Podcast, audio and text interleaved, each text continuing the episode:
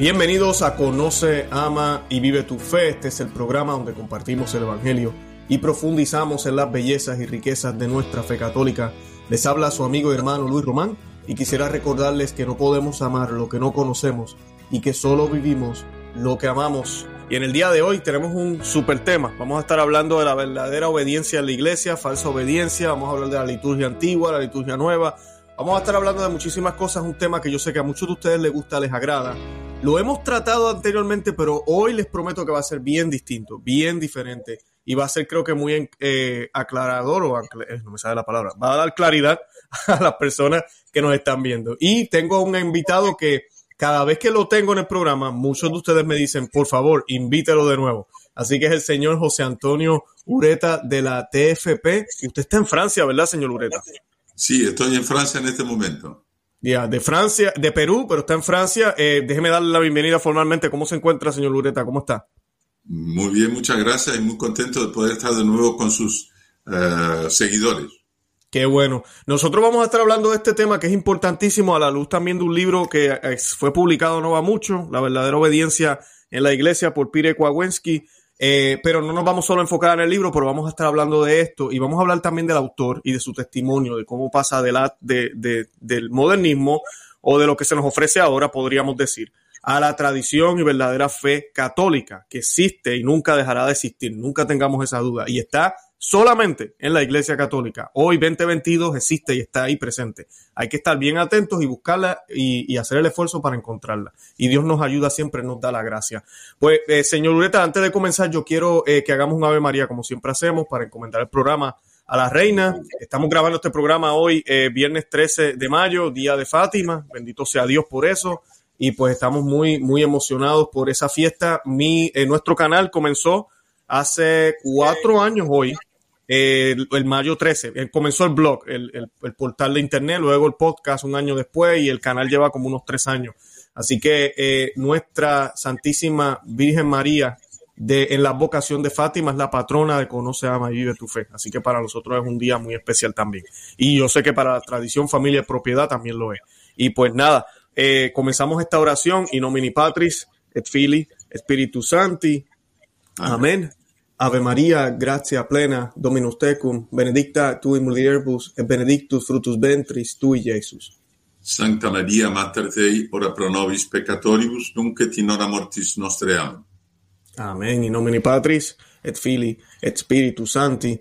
Amén. Bendito sea Dios. Perfecto, señor Lureta. Bueno, pues para comenzar, eh, yo quisiera que, que, nos hablara un poquito de quién es Peter Kowalski. Yo lo he citado muchísimo en este programa en mi programa, pero a veces la gente yo creo que no casta cuando yo lo cito y lo menciono.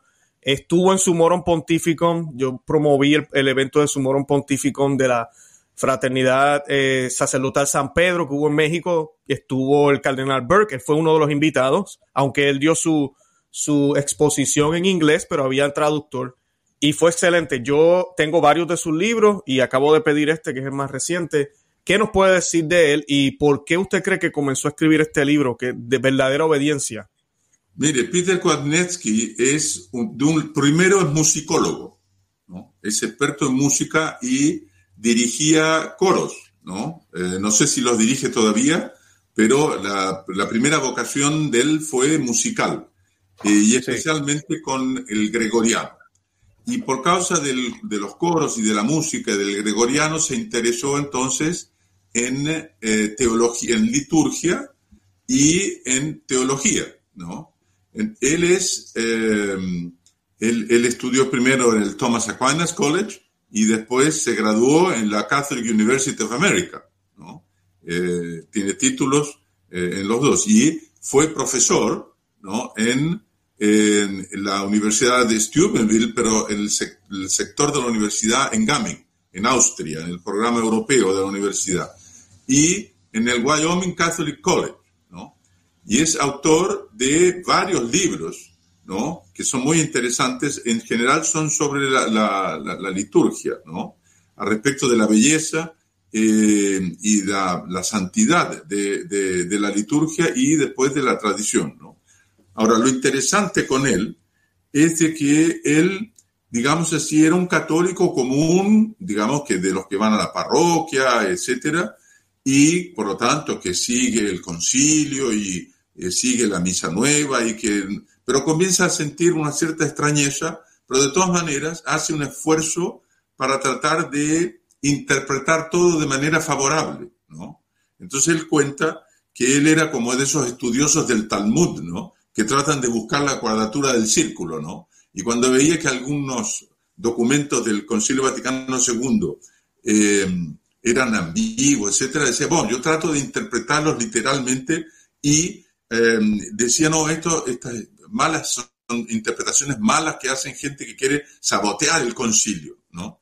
Y trataba de defender, esa fue siempre la...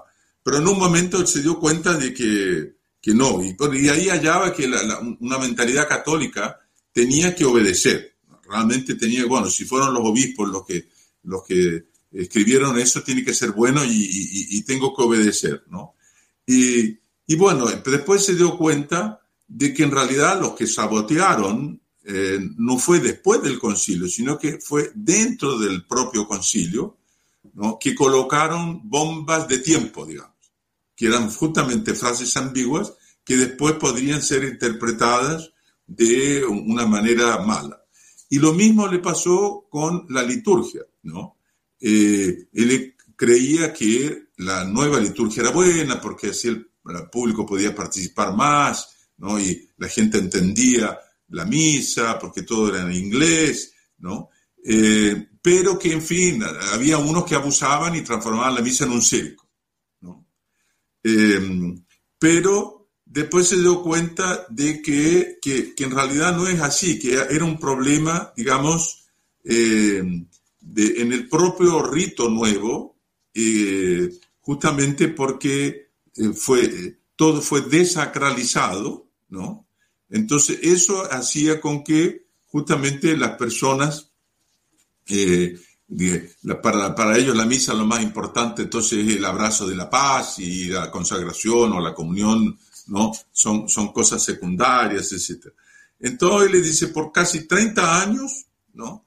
Él eh, estuvo eh, dirigiendo coros en las dos misas, ¿no? En la misa, primero era solo en la misa nueva, después en la misa tradicional. Y ahí él eh, comenzó a ver las diferencias y dice que pasó por tres fases. Una primera frase que le llama ingenua, ¿no? en que decía el problema no era la reforma, sino cómo fue implementada. ¿no? Después pasó a una actitud crítica esperanzosa, ¿no? En que sí, bueno, la, reforma tiene problemas, pero se pueden corregir, ¿no? Ah, haciendo un, rito, colocando más gregoriano, etcétera, y haciendo un rito bueno. ¿no? Y después, en la tercera fase, ya una fase realista, y se dio cuenta que, en fin, la, la, las deformaciones y los problemas estaban en el propio rito. ¿no? Entonces, a partir de ahí, dice, cambié eh, radicalmente y eh, pasó a ser una tortura para mí asistir a la, misa nueva. ¿no? Y eso es lo que muchas personas, no sé si a usted mismo no le pasó eso. A mí me pasa, tú estás hablando y yo me quedo como que, wow, esta es mi historia de hace unos, yo diría los últimos 10 años, ¿verdad? Este, o 12, que poco a poco, primero la misa nueva, mi experiencia, y perdona que le interrumpa, señor Ureta, mi experiencia eh, fue, eh, mi esposa y yo comenzamos a ir a la misa en inglés aquí en Florida, pues está en español y en inglés español los hispanos somos más ruidosos y nos gusta la tambora y todo el revolú y, y, y, parece una iglesia pentecostal. Entonces, pues yo, a nosotros nos empezó como eso a molestar. Ahí donde empieza ese, ese sensu fidedium, esa cosa. Espíritu Santo empieza como que, ¿por qué hacemos esto? esto un domingo de ramos, eso parecía todo el mundo ahí y, no, no, no, no hay caen en cuenta que la Semana Santa es la pasión del Señor, nada de eso. Eh, y entonces, ¿qué pasa? Comenzamos a ir a la misa en inglés, también mis hijos, ¿verdad? Kevin y, y, el hijo, y mi hijo mayor también, ellos pues hablan más inglés que español, así que pues comenzamos a ir, estaban pequeñitos, comenzamos a ir en inglés y, y encontramos que era más tranquila. Entonces eso nos empezó a gustar. Así fue que empezamos a cambiar. Y hacían algunas cositas en latín, pero no muchas. El Agnus Dei, el Santus a veces, eso es todo. En español nada en latín. Pero luego es que uno comienza a estudiar la fe, es que uno empieza a darse cuenta del saludo de la paz, porque nos aguantamos en el Padre Nuestro y subimos las manos, eh, todo ese tipo de cositas, la vestimenta, uff, eso ya llega a un punto que ya yo no aguantaba más. Hombres en pantalones cortos, mujeres en minifalda. Eh, uno hablaba con los sacerdotes y el sacerdote se molesta. La comunión no se podía recibir de rodillas y en la boca. Yo la trataba de recibir, yo era un marciano, me regañaban. Exactamente lo mismo. Y después luego cuando conozco la nueva, estoy yendo a mí la, la antigua, voy a las dos y ya ahora estoy en el punto de que no, yo no voy a la misa eh, nueva. Eh, no estamos hablando de validez, no culpo a quien no puede ir porque no existe. Vaya y asista al santo sacrificio de la misa en su forma eh, ordinaria, ¿verdad? De ahora. Eh, sí, ¿verdad? Porque no hay más nada si no hay más nada, pero busquen, porque eso es lo que yo siempre digo, busquen, porque sí hay. Y siempre le, pongo el, el reto a la gente, busquen. Pero Ah, si lo pueden evitar, evítenlo, porque sí hay unos problemas, y eso podemos hablar ahorita, pero sí hay unos problemas. Claro, claro. Ahora, lo interesante es que en el fondo él percibió, Peter Kwasniewski, que en este proceso uno de los factores que lo, que lo retenía para eh, concluir lo que en el fondo era obvio es, es un falso concepto de obediencia. Que él no podía juzgar ¿no? Lo que los sacerdotes hacían en la parroquia o lo que los obispos hacían en la diócesis o incluso lo que los papas estaban haciendo para la Iglesia Universal. Pero ahí eh, fue, él es teólogo, entonces estudió y vio que no, que realmente la obediencia tiene límites, ¿no? Y que por lo tanto, eh, si la autoridad hace algo que eh, va contra el bien de la iglesia, bueno, eh, uno tiene el derecho de oponerse, de, decirle al, pastor, al, obispo, inclusive al papa, se puede hacer un, recurso, eh, expresar y, pues, si no, también resistir, ¿no? Resistir cuando lo que está en juego es la sobrevivencia de la propia iglesia y de la fe, ¿no? Correcto. Y, es un problema que también muchas de las personas que, que escuchan sus programas deben tener, ¿no? Sí, no, claro. Y, el punto, eh, quería hacerle esta pregunta, porque, eh, eh, y esto sí no lo hemos creo que no lo hemos tocado en nuestros programas. Invito a la audiencia a que vean los otros programas. Yo voy a colocar los enlaces. Hemos hecho muchísimo. Tenemos uno de la liturgia también, hicimos otro de la, de la falsa obediencia. Pero creo que yo no le he hecho esta pregunta a usted. Mucha gente a veces me dicen, Luis, pero entonces tú estás diciendo que la iglesia no está dirigida por el Espíritu Santo. ¿Qué significa realmente el que Dios prometió, Jesús prometió que su iglesia iba a ser, eh, ¿verdad?, guiada. Él dijo que el, que el Paráclito iba a revelarnos verdades y, nos iba a guiar. Y ahora estamos hablando de que no, los obispos, no estamos diciendo que no, estamos diciendo que hay obispos que, que hacen cosas que no están bien, sacerdote. Entonces, ¿cómo, ¿cómo yo cuadro esto? Sí, no, es verdad, porque nuestro Señor, la última frase ¿no? en el Evangelio de San Mateo, es que nuestro Señor les dije, y predicar a todas las naciones, nos bautizando en el nombre del Padre, y del Espíritu Santo, yo estaré con vosotros hasta el final de los tiempos. Entonces, es una promesa de la indefectibilidad de la iglesia. ¿no? no es un dogma de fe, pero es una verdad católica obvia de que la iglesia nunca, en ningún momento de la historia, puede dejar de cumplir su misión. Y evidentemente que el alma de la iglesia es el Espíritu Santo, por lo tanto el Espíritu Santo está en la iglesia. Ahora, eh, Dios respeta nuestra libertad, ¿no? Si nos hizo eh, inteligentes y libres, ¿no? no puede sobrepasar. Entonces el, el Espíritu Santo nos da inspiraciones. Sucede que nosotros lo vemos en nuestra propia vida diaria, a veces seguimos las inspiraciones del Espíritu Santo, a veces no las seguimos, ¿no? Inclusivamente a veces pecamos y tenemos que ir a confesarlo. ¿no? Entonces, eso muestra justamente que eh, el Espíritu Santo no es totalitario, no se impone. ¿no? Eh, por lo tanto, eh, evidentemente que Él está presente en, toda, en, la iglesia, especialmente en la jerarquía, para poder ejercer el, el, magisterio de enseñar y de guiar ¿no? a, los fieles a la santidad, pero no se impone. Y eso explica que haya habido tantos herejes a lo largo de la historia y que la mayoría de esos herejes eran justamente prelados, eran obispos o sacerdotes, ¿no? Eh, por eso que San Vicente de Lerans, ¿no? Eh, que es uno de los padres de la iglesia en el siglo IV, si no me engaño, o V tal vez, eh, decía, bueno, unos, algunos papas, ¿no? Dios los manda como un favor, ¿no? Otros, al Dios apenas los permite, Los hombres escogen y apenas los permite. Y otros los manda como castigo. Entonces, eh, por ejemplo, las personas piensan que en el, en el cónclave los cardenales asistidos por el Espíritu Santo necesariamente van a escoger eh, el mejor candidato porque es lo que quiere el Espíritu Santo. No es así. En la historia de la iglesia, ¿cuántos papas hubo que fueron muy malos papas y que dieron grandes escándalos? Entonces, eh, el Espíritu Santo respeta nuestra libertad. Ahora sucede que cuando las autoridades ¿no? Eh, se, se apartan, lo que el Espíritu Santo hace es darle más fuerza al sensus fidelium, al sentido de fe de los fieles, para que los fieles entonces se den cuenta ¿no? y resistan a las malas indicaciones de sus pastores, ¿no? se den cuenta que son falsos profetas y por lo tanto no los sigan. Eso se vio muy bien en la crisis arriana, en que prácticamente toda la jerarquía cayó en la herejía, pero los fieles no. Entonces el cardenal Newman dijo, los, los, fieles fueron fieles a su bautismo, y los obispos no fueron fieles a su consagración episcopal. ¿no?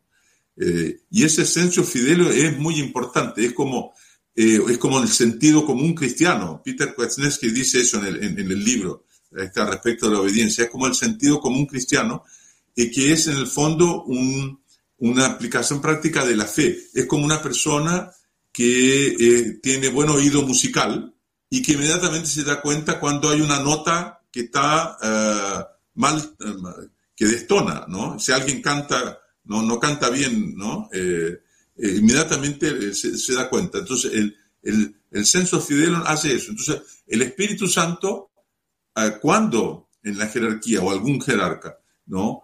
se aparta, le da gracias a los fieles para ellos resistir.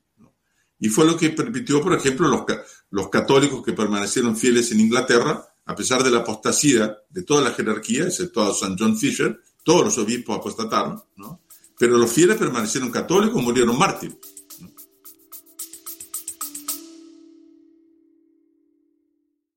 Hola, es Arelis. Gracias por escucharme. Bienvenida a mi podcast Mentalidad de Girasol. Este podcast es un viaje, un viaje que te va a ayudar a ti y que me va a ayudar a mí Espero crear una gran comunidad y espero que con mis vivencias y experiencias, mis desaciertos y aciertos y mi luz y oscuridad, yo pueda hacerte entender que no estás sola.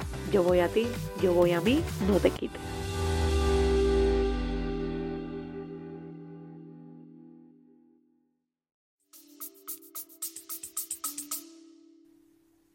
Exacto, no, pero algo que yo creo que confunda a la gente hoy en día, señor Lureta, y es excelente ejemplo, pero es que ahorita estamos como mezclados.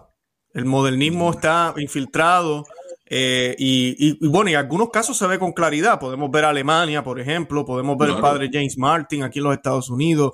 Eh, vemos diferentes eh, prelados que uno sabe rápido, oh no, esta persona está, está mal. Pero hay algunos, que es la parte que, a veces yo cuando hablo con mi señora, con mi esposa, dialogamos, es eso, de que ahora es, hasta peor porque lo, lo disfrazan suena bonito.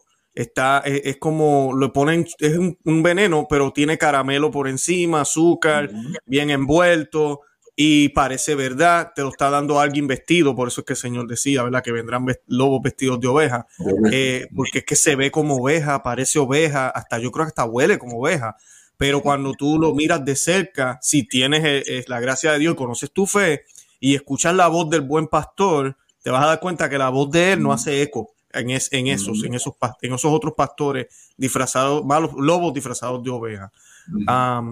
Eh, y hay una cosa que, nos sirve como de medida para saber si está bien o está mal. Es la tradición de la iglesia. ¿no? Porque justamente ese santo que yo cité, San Vicente de Lerans, dice que eh, eh, es infalible lo que la iglesia enseñó siempre por todos y en todo lugar. Entonces, si algo fue enseñado durante dos mil años, por ejemplo, no sé, que la contracepción artificial es inmoral, desde San Agustín, ¿no? Se enseñó eso. Eso tiene que ser verdad, ¿no? Eh, y por lo tanto, si alguien viene con una novedad a enseñar algo diferente de lo que la iglesia siempre enseñó, ya sabemos que eso no puede ser verdad. Exacto. Y le pregunto, señor Lureta, porque hablamos de la obediencia, ¿verdad? Y usted dijo resistir. Yo sé que esto lo hablamos también en un programa, pero quisiera rescatarlo.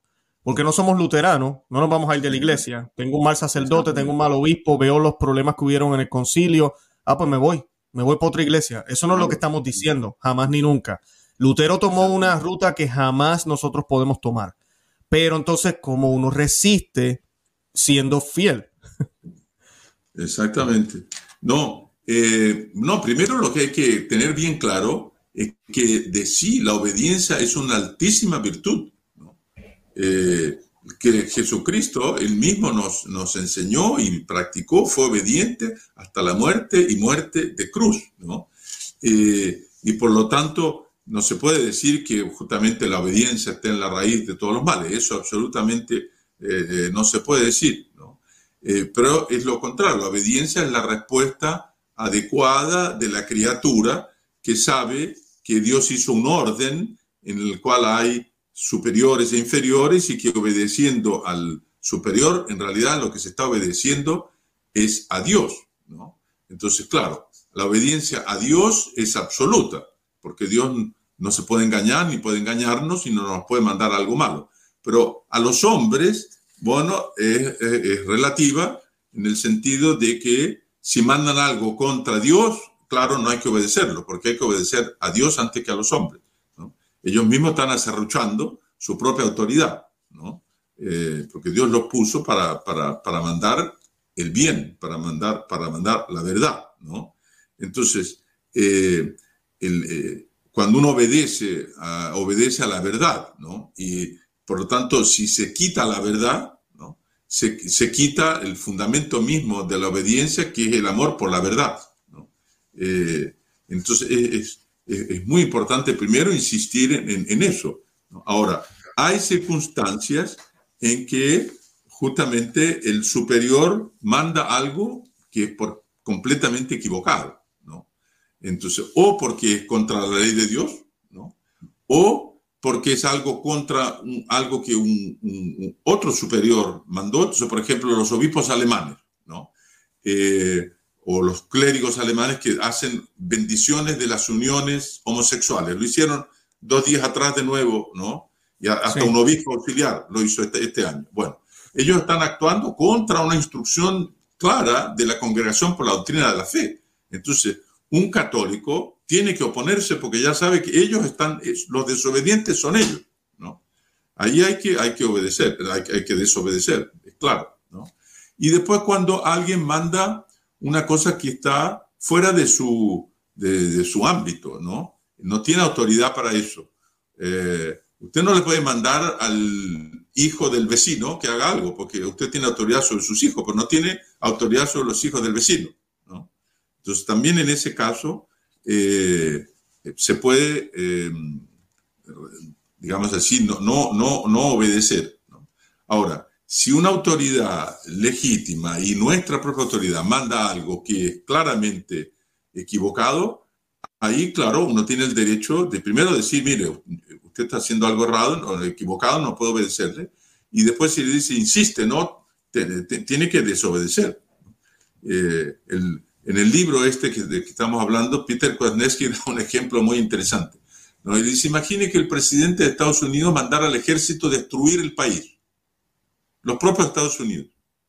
Evidentemente que los oficiales y los soldados no pueden obedecer, es un absurdo. Ahora, si lo manda en iniciar una guerra, ¿no? en meterse en una guerra, por ejemplo, no sé, contra Rusia, eh, que tal vez no se sepa cómo va a ser el resultado, ahí ya es distinto, porque la autoridad tiene eh, gracias especiales para discernir lo que corresponde al bien común. Pero hay cosas que son claras, o sea, si dice, no, tiene que destruir Estados Unidos, hay que desobedecer. Es clarísimo. Y ahí los oficiales y los soldados tienen que resistir. Sería un absurdo que, que, que obedeciese. Claro, no, hace todo sentido ese ejemplo, excelente. Ahora con esto de la liturgia, yo sé que el libro, ¿verdad? Que estamos hablando hoy, yo voy a colocar el enlace en la descripción para los que lo quieran comprar, la verdadera obediencia en la iglesia, guía de discernimiento para tiempos eh, recios, Peter Kowalski. Eh, yo sé que esto también, este, este libro, eh, que es bien corto, de una sentada, yo creo que uno lo puede leer. En realidad es una conferencia que él dio que la, la, amplió un poco y la transformó en un libro justamente para servir de manual práctico. Correcto. Y es una reacción también a lo que ha estado sucediendo en las últimas décadas o décadas, yo podría decir, desde su morón pontífica para acá, como que la cosa se puso más fuerte. Uh, y ahora su morón pontífica ha sido, ¿verdad? Eh, prácticamente quitada eh, con tradiciones custodes.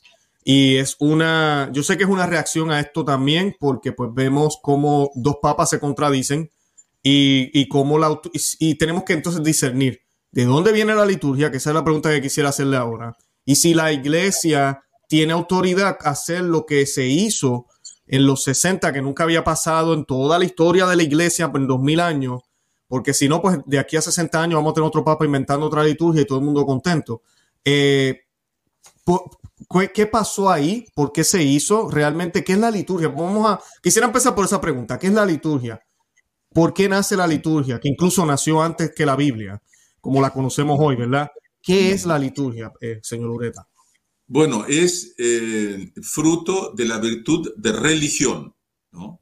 Y la religión es parte de la virtud eh, cardenal de la justicia, ¿no? La justicia manda dar a cada uno lo que merece.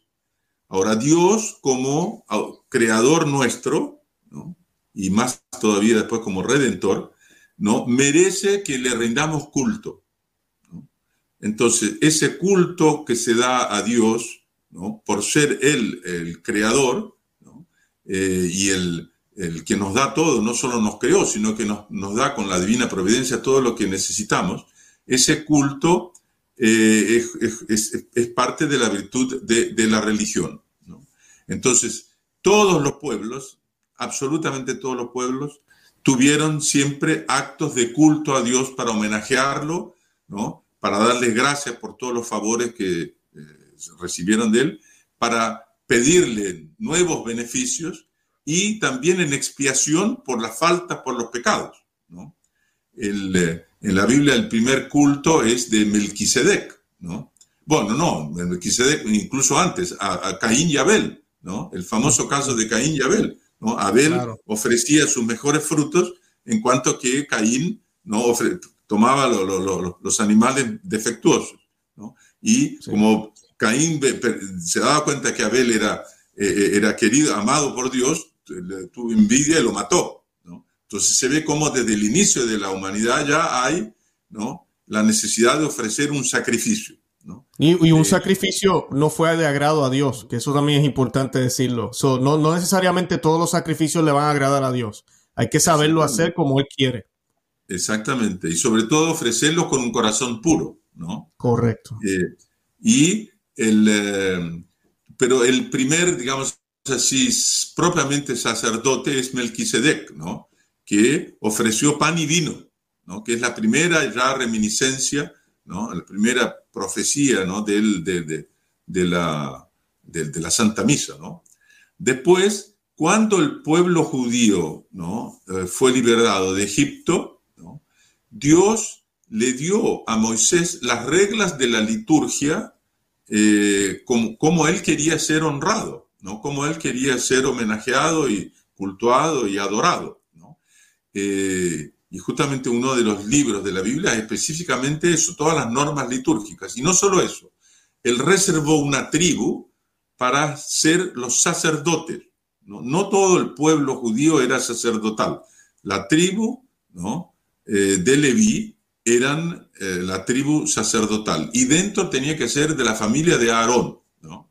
Entonces todos los levitas estaban al servicio del templo, pero solo los de la familia de Aarón es que podían después ofrecer el sacrificio dentro del templo. Eh, y es por eso que en las iglesias hay el santuario, que es reservado a eh, los clérigos que son los descendientes de los levitas, ¿no? nuestro clero. Eh, entonces, eso fue en el Antiguo Testamento. Ahora, en el Nuevo Testamento, nuestro Señor Jesucristo, Él hizo, ¿no? Él único sacrificio perfecto y verdaderamente agradable a Dios con su muerte en la cruz. Pero no quiso privar la iglesia de un sacrificio permanente, ¿no? Inclusive en la conversación que tuvo con la samaritana junto al pozo, la samaritana le preguntó si se debía cultuar en, eh, en Jerusalén o en, el, en, la montaña de Gorazim que ellos cultuaban, y le dijo, llegará un momento en que se rendirá culto a Dios en todo tiempo y en todo lugar. ¿no? Entonces, fue justamente con la institución de la Eucaristía y la Santa Misa. La Santa Misa es la renovación incruenta del sacrificio del Calvario, trayendo gracias, aplicando las gracias infinitas que eh, Jesucristo obtuvo para nosotros en la cruz, ¿no? para todos nosotros a través de la Santa Misa. Entonces, esto es el sacrificio que se perpetúa hasta el fin del mundo. Y pero instituyó una clase sacerdotal, cuando le dijo a los apóstoles, haced esto en memoria mía. Se lo dijo a los apóstoles. Y por lo tanto, eh, son los apóstoles y sus sucesores los principales liturgos, digamos, los que tienen que ofrecer el sacrificio. Pero ellos necesitan auxiliares y por eso después eh, los sacerdotes, los diáconos y el clero, ¿no? Todo orientado para el, sacrificio. La, liturgia es lo que es prolongar la alabanza que Jesucristo daba al Padre Eterno cuando estaba en la tierra. La iglesia prolonga, ¿no? Em, los actos de amor y de adoración y eh, de obediencia de nuestro Señor Jesucristo a lo largo de la historia. Eh, y es por eso que el sacerdote cuando celebra, él celebra in persona Christi. Es como si Jesucristo, él, mismo, por eso el sacerdote dice, esto es mi cuerpo, no dice este es el cuerpo de Cristo. Si dijese este es el cuerpo de Cristo, no, sería inválido. ¿no? Esta es la sangre de Cristo, sería inválido. Dice, este es mi cuerpo, esta es mi sangre. Él está actuando in persona Cristo, es Jesucristo que está ahí, ¿no? Y eso es la, lo, aspecto absolutamente sublime de, la misa. Entonces nosotros habla mucho de la participación de los fieles en el sacrificio. La participación no es, eh, como usted decía al comienzo, ¿no? Agitar las manos y abrazarse, no se trata de eso. Es sobre todo unirse a nuestro Señor Jesucristo en el acto de ofrecerse al Padre y unirse al sacerdote, ¿no? En las intenciones que está celebrando la misa, porque uno se está uniendo a la iglesia. Es una participación espiritual, ¿no? No es una pura participación física, levantarse y sentarse y no arrodillarse, porque hoy día ya no se arrodillan más, ¿no? Eh, o abrazarse cuando todo el mundo lo hace. Eso no es participación. Participación es esta participación espiritual y sobre todo recibir la Santa Comunión cuando tiene las condiciones para poder hacerlo, ¿no? Porque ahí realmente está participando del, sacrificio porque está consumiendo la víctima. Hostia significa víctima, ¿no? Entonces, la, víctima que se ofrece es Jesucristo, el mismo, Él es el sacerdote y la víctima, y en la comunión recibimos la víctima. Y al recibir la víctima entramos en comunión con, el propio Dios. ¿no? Entonces, ese es la verdadera sentido de la Santa Misa. Infelizmente, hoy día, por las reformas que fueron hechas, insistieron tanto en que es una eh, repetición de la Santa Cena, de la última cena, ¿no? y que por lo tanto es un compartir y por lo tanto es la asamblea que está celebrando, etcétera, que eh, esas verdades se oscurecieron. Y por eso que hoy día eh, muy pocos católicos inclusive en Estados Unidos eh, hubo una, un sondeo de Pew Research Center, ¿no? que solo 20%, creo era por ahí, ¿no? Creen en que en la hostia hay la presencia real de nuestro Señor, ¿no? Eh, bajo las especies consagradas. ¿no? Y es porque justamente, infelizmente, en el rito se fue desacralizando y se fue retirando ese aspecto de sacrificio. Y lo, más grave para mí fue que cuando comenzaron a dar la comunión en la mano, la persona naturalmente comienza a desvalorizar lo que está recibiendo. Sí, no, y, después de esta, de esta emergencia que tuvimos también de salud, eh, la liturgia nueva, eh, como dije, yo no, yo, no, yo no he ido, pero los que me cuentan o, o han llegado a donde yo asisto a la Santa Misa, esto es increíble. La, la, Santa Misa ha llegado a una monstruosidad. La misa es la misa, ¿verdad? No la misa. La forma en que celebran la liturgia en estos lugares. Eh, ha llegado a una monstruosidad ya que, que, que, ya es insoportable y parece otra cosa. Imagínense, hay una ruptura entre la misa nueva y la antigua, de eso podemos hablar ahorita un poco. Hay ciertos aspectos, elementos que se quedaron porque no pudieron quitar, ¿verdad? No pueden cambiar todo. Pero hay muchas cosas que, como dijo usted, señor Ureta, oscurecen lo, el verdadero sentido del sacrificio de la misa. Y, y ahorita, después de la crisis, en muchos lugares, diócesis entera, no se da la comunión en la boca. La manera tradicional y que siempre ha sido milenaria, último documento de orden eh, promulgado o, publicado por el Vaticano, eh, uno de ellos fue Redención y Sacramento, que sí da la autoridad para la comunión en la mano, pero dice muy claro que el comulgante siempre tiene el derecho de recibir en la boca e incluso dice más, dice de rodillas también, si lo quiere hacer. Entonces, toda la iglesia casi, 90% de las parroquias están en total desobediencia, hablando de obediencia hoy, total desobediencia, aunque ellos están en su burbuja pensando que están siendo súper obedientes y que van para el derechito, para el cielo, porque pues estamos obedeciendo al obispo que se empeñó en hacer esto. Esa es la gravedad. Por eso yo creo que estos libros y este tipo de documentos están tan importantes en estos tiempos, porque tenemos que despertar. ¿Qué fe ¿qué fe le vamos a dejar a nuestros nietos? Exactamente, no tiene toda la razón y eh, efectivamente eso nos obliga a justamente profundizar la fe, ¿no? El lema de su, eh, de su cadena YouTube, ¿no? Conocer para amar y amar para ser fiel, ¿no? Eh, claro, conoce, ama y vive tu fe. Exactamente. No, definitivo. Ahora le pregunto, señor Ureta, ¿qué elementos de, de porque sé que el señor Kowalski tuvo su oportunidad también, por ejemplo, con la música. La música, y hay otros elementos, pero la música es impresionante. Cómo la música sí tiene que ver con la liturgia. La música ahora no. La música, la misa nueva es, no, ¿qué día es hoy? Hoy es domingo. Ah, vamos a cantar esta de Buen Pastor y, y, el, el, coro escoge lo que le da la gana. Pero en la misa... cuando no escogen... Eh eh, las canciones de John Lennon, ¿no? Ah, no, sí, las tonadas, claro, claro, horrible. Sí, que es rock and roll este de los 60, que si nos ponemos a hablar de eso ahora, vamos a estar hablando de marihuana, droga y todo lo demás, y así cantan el Padre Nuestro ahora. Pero, pero eh, la misa tradicional. Imagine, imagine de, John Lennon, que dice: Imagine un mundo donde no hay Dios, donde no hay, donde no hay naciones, donde no hay autoridad, donde no hay propiedad. ¿no? Eh, eso lo cantan en una iglesia y en una misa. Eso es lo, Es, increíble. Eh, ¿Qué nos puede decir de eso? ¿Qué elementos se introdujeron en, la, reforma? Y, y cómo primero, el verdadero sentido. es lo siguiente, habla mucho de, que el concilium y el, Sacrosantum Concilium ¿no? Eh, fue lo que permitió toda la, reforma litúrgica.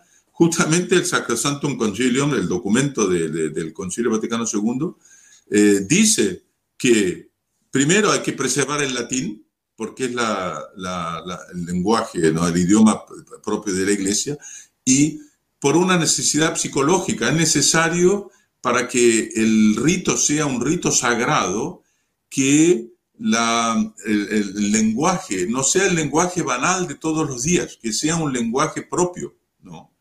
Eh, eso justamente eh, resalta el hecho de que estamos hablando con Dios, ¿no?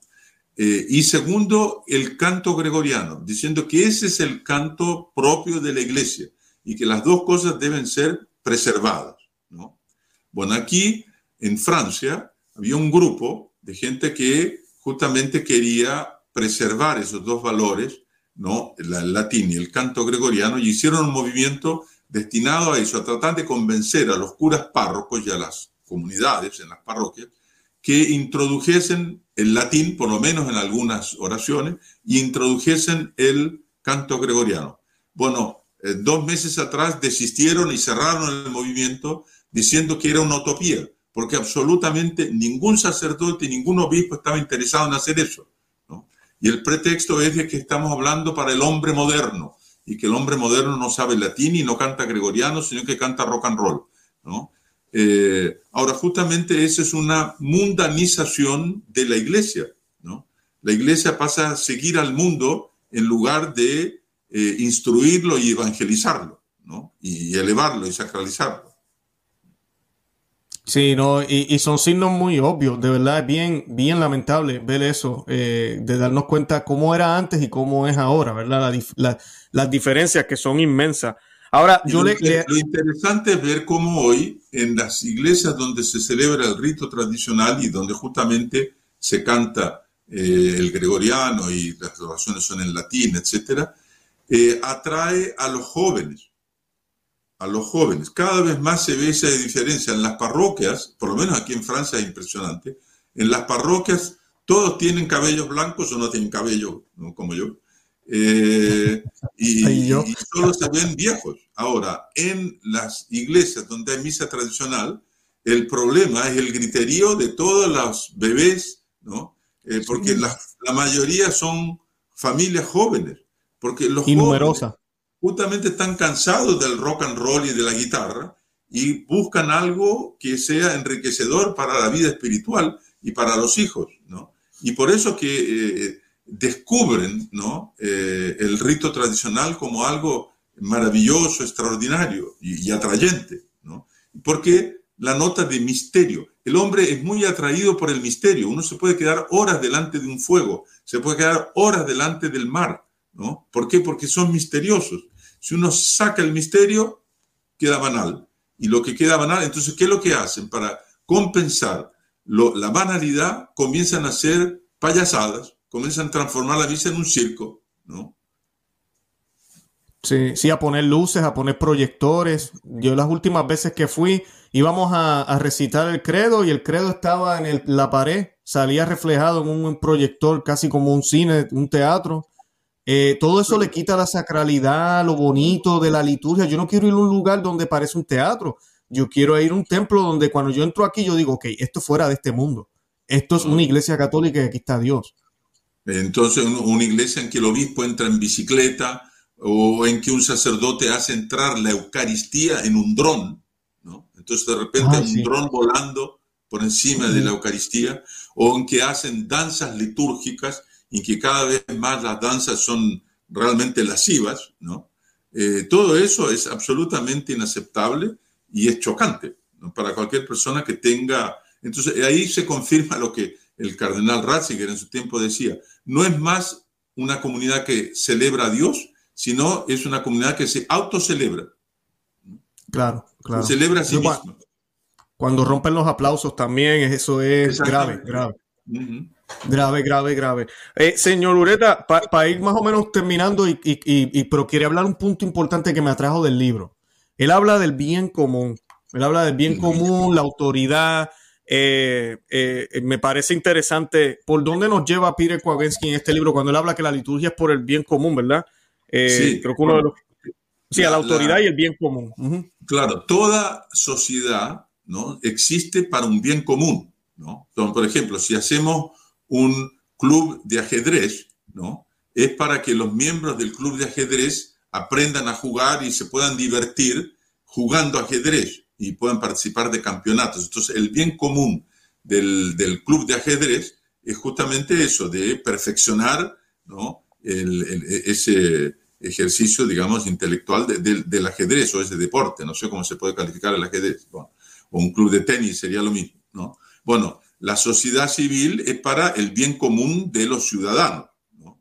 Y en la iglesia es para el bien común de eh, los fieles. El bien común de la iglesia es la vida divina de Jesucristo dentro de la iglesia a través de los sacramentos. ¿no? Y justamente los ritos, la liturgia, ¿no? Eh, es eh, la distribución de la gracia divina ¿no? a través de los sacramentos, en el caso sobre todo la Eucaristía, ¿no? pero también después los demás sacramentos, el bautismo, el casamiento, la penitencia, etc. Entonces, ese es el tesoro infinito de gracias que la iglesia tiene, eh, que, justamente eh, nuestro Señor al, fundar la iglesia creó como si fuese un inmenso recipiente donde están las gracias infinitas que él obtuvo por la redención. y nos, nos son comunicadas a través de los sacramentos. Luego, a través de la liturgia, porque creo que son ritos de distribución de los sacramentos. ¿no? Y sobre todo, dos grandes tesoros. El primer tesoro es la fe, porque sin la fe nadie salvarse. ¿no? Entonces, todo lo que Jesucristo nos enseñó eh, del, Padre y del Espíritu Santo, etc., todas las verdades de fundamental son los sacramentos y por lo tanto la liturgia. Entonces, por eso, si alguien viene a enseñar una herejía, ¿no? No se lo puede seguir, porque la iglesia perdería la fe, dejaría de existir. Eh, bueno, eh, lo que sí quería preguntarle ahorita, ¿usted cree que la autoridad y la falsa obediencia, bueno, yo diría el, ¿cómo se diría? El, el abuso de autoridad y la falsa obediencia de obediencia están haciéndole daño al bien común ahorita mismo, señor Ureta? Sí, en la medida en que paralizan, eh, em, en que paralizan una resistencia.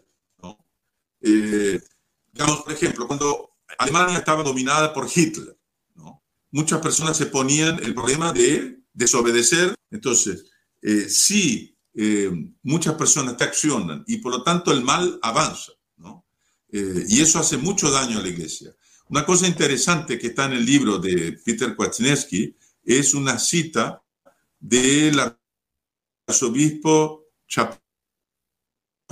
¿no? El antiguo arzobispo de Filadelfia, ¿no? Monsieur Charles Chaput, ¿no? él, le dice una cosa muy interesante. Dice, la obediencia cristiana nunca ha dado cerebro. La obediencia cristiana es un acto, o lo que es peor, se destina a un mal fin, aplasta el espíritu. Todo amor verdadero está ordenado a la verdad, con la vida en la iglesia es igual. Cuando la autoridad se socava a sí misma por medio de falsedades, de ambigüedades, de cobardía, la fidelidad a la verdad exige que los cristianos fieles se resistan y se opongan.